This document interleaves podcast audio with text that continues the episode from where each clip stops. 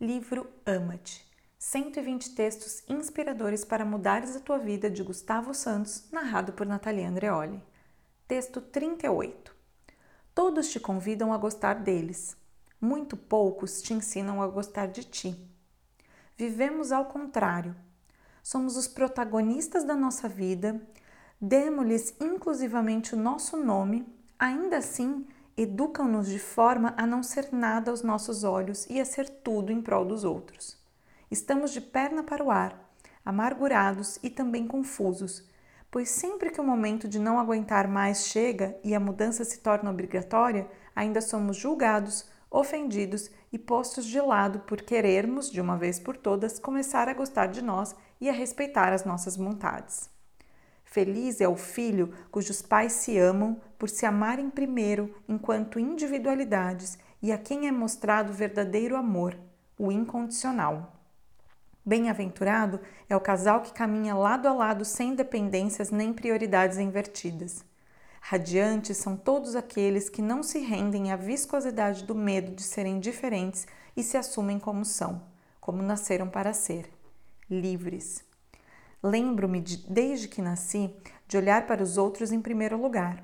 Foi isso que me ensinaram. Ou porque eles é que tinham boas notas, ou porque eles é que se comportavam bem, ou porque eles é que se vestiam como era suposto, ou porque Deus é que estava certo, ou porque Ele é que havia dado a sua vida por mim, ou porque os outros é que tinham sempre razão, ou porque eles é que eram mais velhos e por isso sabiam mais, ou porque os outros se calavam e limitavam a ouvir ou porque os outros falavam sempre no momento certo, enfim, sempre os outros, sempre fora, nunca dentro. Nunca nenhum dos meus educadores me falou sobre o meu poder pessoal ou indagou sequer sobre o estado da minha autoestima. Nunca. E nunca o fizeram porque também nunca o haviam feito com eles, logo não sabiam primeiro e não quiseram saber depois. Mal nascemos, somos comparados em vez de sermos elogiados. Somos educados a compreender sem ser compreendidos. Somos forçados a aceitar sem que sejamos aceites.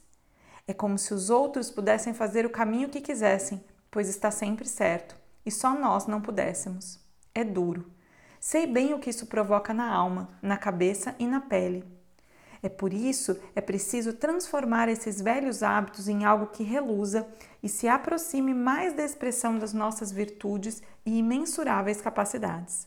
É preciso reeducar quem nos educou e formar todos aqueles que nos seguem através de uma corrente de amor, de amor próprio, de bem-querer a nós mesmos. Só assim, em harmonia conosco, podemos auspiciar uma vida sã, equilibrada e inspiradora.